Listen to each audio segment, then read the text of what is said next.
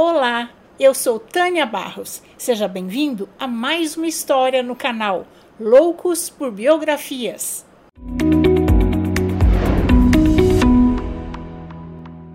E se você é novo por aqui, convido você a conhecer as mais de 250 histórias que já existem no canal e a se inscrever para conhecer as próximas também. Juntos vamos conhecer a vida dos grandes artistas, cientistas, inventores, exploradores, escritores, estadistas, filósofos, humanistas, enfim, as melhores pessoas que passaram pela Terra. E muitas dedicaram a sua vida para que a nossa vida fosse melhor hoje.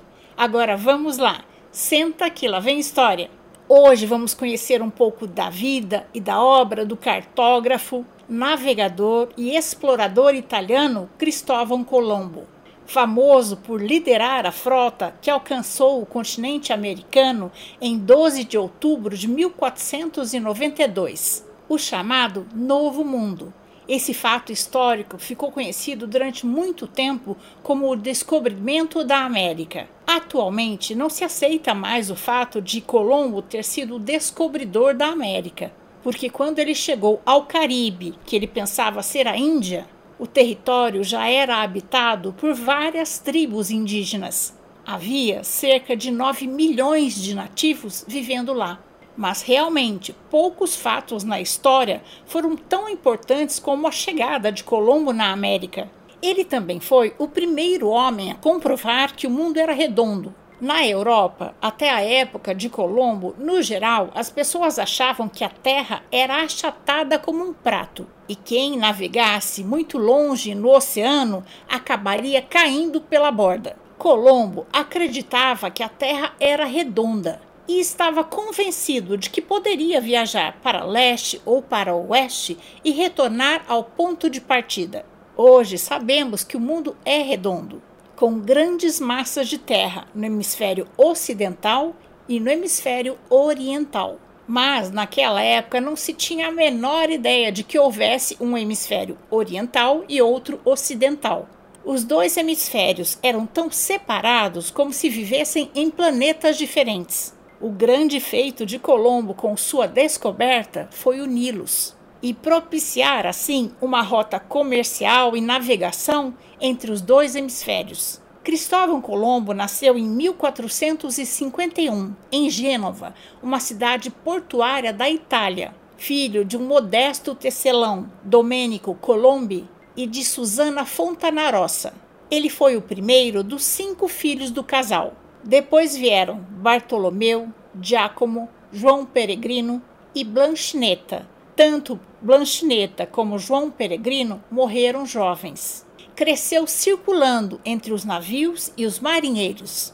Colombo frequentou o colégio e aprendeu a ler e escrever em pouquíssimo tempo. Tinha preferência por geografia, astronomia, aritmética e geometria, porque gostava de conversar com os marinheiros e percebia a importância desses conhecimentos para a profissão que o atraía. Adorava desenhar e ler livros sobre navegação, como O Milhão de Marco Polo. Seu primeiro ofício foi tecelão como seu pai, mas como amava navegação, aos 14 anos começou a navegar em navios mercantes que percorriam a costa da Ligúria.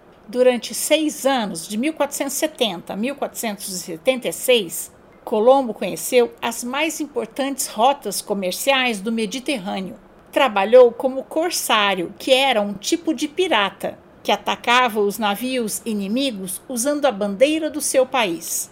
Os corsários dividiam o saque com o rei, que ficava com a maior parte. Ao atingir a maioridade em 1476, foi morar em Lisboa, Portugal. Nos nove anos em que ficou em Portugal, desenhou mapas e fez várias viagens entre Lisboa e a Ilha da Madeira com carregamentos de açúcar. Participou de várias expedições para a Inglaterra, Islândia, Gênova e ao longo da costa africana. Em 1480, em Lisboa, casou-se com a portuguesa Filipa Perestrelo Muniz. No ano seguinte, nasceu seu primeiro filho, Diego.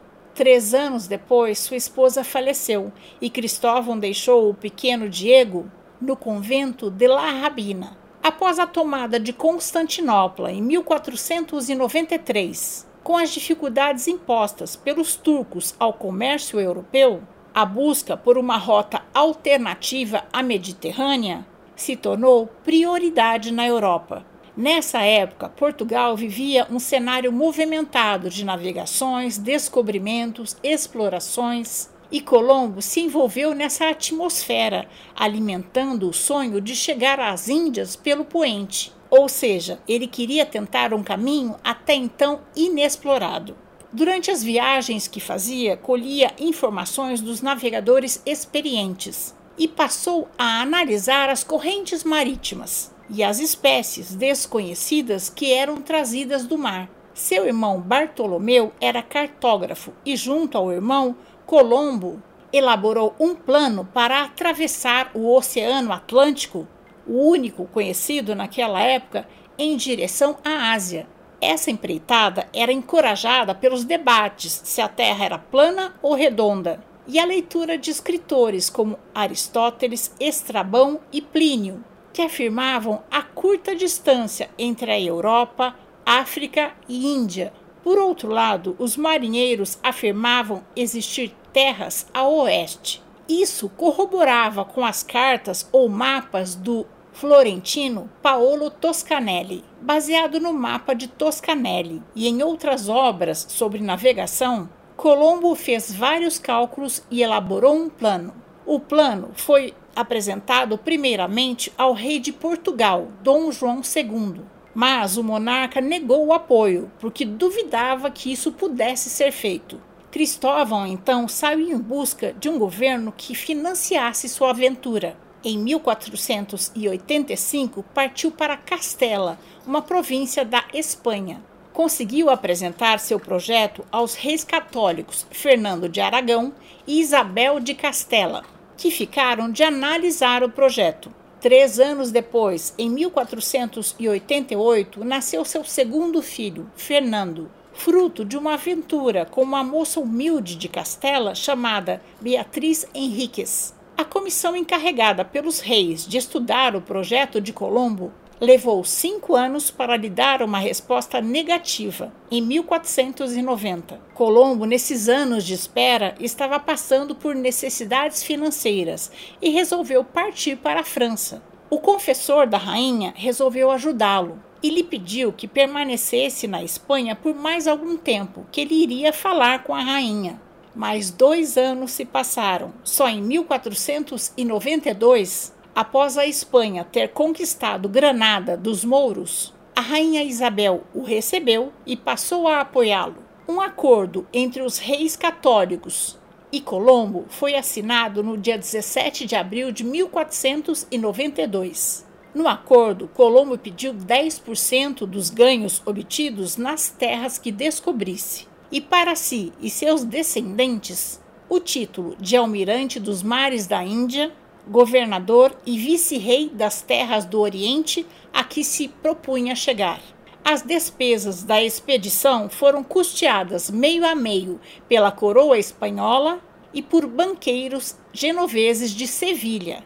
No dia 6 de setembro de 1492, Colombo partiu do porto de Palos de la Fronteira com o navio Santa Maria e duas caravelas menores, Pinta e Nina, com uma tripulação de aproximadamente 90 homens. Depois de uma viagem de cinco semanas, durante as quais seus marinheiros quase se rebelaram contra ele, no dia 12 de outubro de 1492, a terra foi avistada. Colombo chamou-a de Ilha San Salvador, atual Bahamas onde encontrou os indígenas Lucaians, que eram amigáveis e pacíficos. Ele observou que os indígenas não tinham armamentos modernos. Até suas espadas e lanças forjadas de metal eram antigas. E concluiu que, se quisesse, poderia conquistá-los com apenas 50 homens. Cristóvão também explorou a costa nordeste de Cuba, onde desembarcaram em 28 de outubro, e o litoral norte de Espanhola, onde chegaram em 5 de dezembro. Ali, o navio Santa Maria encalhou no dia de Natal e tiveram que abandoná-lo. Foi recebido pelo cacique nativo Guacanangari, que lhe deu permissão para deixar alguns de seus homens para trás. Colombo deixou 39 homens e fundou o povoado de La Navidade, no Haiti. Antes de retornar à Espanha, Colombo sequestrou 25 índios e os levou com ele. Apenas oito chegaram vivos à Espanha, mas causaram forte impressão em Sevilha. Ao chegar na Espanha, Colombo foi recebido com festas e honrarias. A segunda expedição teve início em 14 de setembro de 1493 e partiu de Cádiz, dessa vez com muito mais recurso: três navios e 14 caravelas e provisão para seis meses tudo preparado por Dom João de Fonseca, nomeado superintendente dos negócios das Índias. Nessa expedição, Colombo encontrou as ilhas das Antilhas, Martinica e ao norte a região de Porto Rico. Foi até Espanhola, onde tinha deixado 39 homens e fundado o povoado La Navidade. Mas a pequena colônia tinha sido arrasada pelos indígenas era de se esperar, ele tinha sequestrado 25 indígenas. Mas enfim, deixou ali outro contingente de homens e navegou para o ocidente, chegando a Jamaica. Nessa viagem, fundou Isabela, atual Santo Antônio, na República Dominicana, a primeira povoação europeia no continente americano. Nessa época, Portugal possuía os mais experientes marinheiros, e liderava uma série de expedições marítimas, através das quais tomou posse de várias ilhas atlânticas, como Açores, Madeira e a cidade de Celta, na África. Mas os reis de Castela, província da Espanha, também lançavam ao mar suas expedições para conquistar novos territórios. A fim de pacificar a disputa entre Portugal e Espanha, as duas coroas assinaram vários tratados, sendo o mais importante o Tratado de Tordesilhas, em 1492, que dividia o mundo entre Portugal e Espanha, no contexto das grandes navegações. Após três anos, deu-se a terceira viagem de Colombo, em 1498, com seis navios, que depois de uma atribulada viagem alcançaram a ilha de Trinidad rumando para o sul, chegaram a uma grande terra, que Cristóvão pensou ser uma ilha e chamou de Terra de Grácia, localizado na foz do delta do rio Orenoco, o principal rio da Venezuela. Em seguida, rumando para o norte, chegou a Santo Domingo, onde Cristóvão e seu irmão Bartolomeu entraram em conflito com o governador local, foram presos e enviados para Castela. Quatro anos depois, em 1502, deu-se a quarta e última viagem. Colombo saiu mais uma vez de Cádiz, com quatro navios, propondo-se a chegar ao Oriente. Avistou a Jamaica. Depois de uma grande tempestade, chegou à ilha de Pinos, nas Honduras. A seguir, avistou as costas da Nicarágua, Costa Rica e Panamá. Devido ao péssimo estado dos navios, Colombo teve que retornar para a Espanhola, de onde voltou para Castela em 1504. Como havia sido acordado antes, em sua primeira viagem, Colombo reivindicou que a coroa espanhola lhe desse 10% dos proveitos dos territórios descobertos, mas não foi atendido. Dos acordos que haviam sido feitos, o rei Dom Fernando lhe propôs um lote de terra e uma renda em troca da renúncia de seus direitos. Ele só conseguiu mais tarde que seu filho Diego fosse nomeado governador da ilha espanhola. Cristóvão Colombo faleceu na Espanha no dia 20 de maio de 1506, aos 55 anos, após uma parada cardíaca, sem ter recebido o que lhe era de direito no acordo feito com os reis espanhóis. Isso levou seus herdeiros a processarem a coroa espanhola, numa longa disputa legal que ficou conhecida como Pleitos Colombinos. O caderno que Colombo usou, cheio de anotações nas margens, pode ser visto na Biblioteca Colombiana de Sevilha. Seus restos mortais também estão em Sevilha, na Catedral. Oito anos depois de Colombo ter chegado às Américas, Pedro Álvares Cabral avistou as terras pertencentes ao Brasil. As viagens de Colombo trouxeram importantes mudanças no desenvolvimento do mundo ocidental. Entre outras coisas, impulsionaram a exploração e a colonização do continente americano pelos europeus.